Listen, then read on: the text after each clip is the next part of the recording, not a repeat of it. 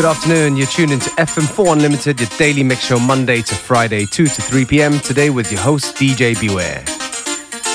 Starting things off with a tune from Jelly Bean Benitez, Sidewalk Talk in the Funhouse mix, featuring the vocals of Madonna.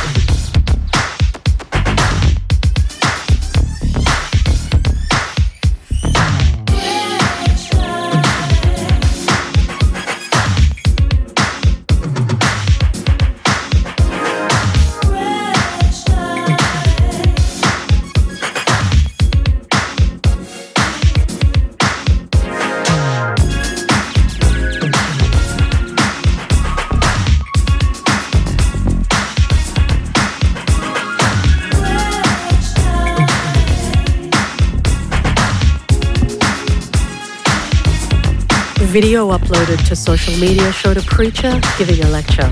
Another video captured after the blast showed children crouching amid pools of blood and strewn, charred notebooks. Police told local media that a bomb was left in the bag at the seminary, which lies in the city of Peshawar near the Afghan border. It's been largely peaceful for years, but it was once a militant stronghold. The seminary is led by a man known as Sheikh Rahimullah Haqqani. Residents said this particular preacher was well known for being critical of ISIS. The escalating conflict, the COVID 19 pandemic, and funding shortages for aid agencies have combined to make an already dire humanitarian situation even worse. And those bearing the brunt are Yemen's children. UN aid agencies say up to 20% of children under five are suffering acute malnutrition, a record high. At least 98,000 have severe acute malnutrition. Without urgent treatment, they will die.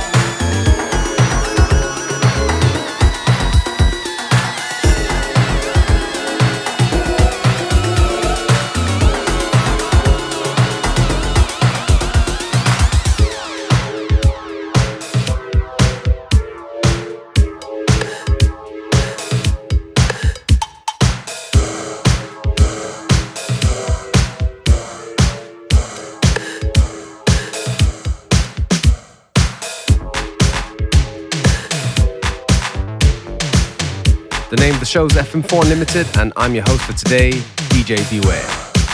If you like the music we play, go onto our Facebook, FM4 Unlimited, where we publish the playlists shortly after the show.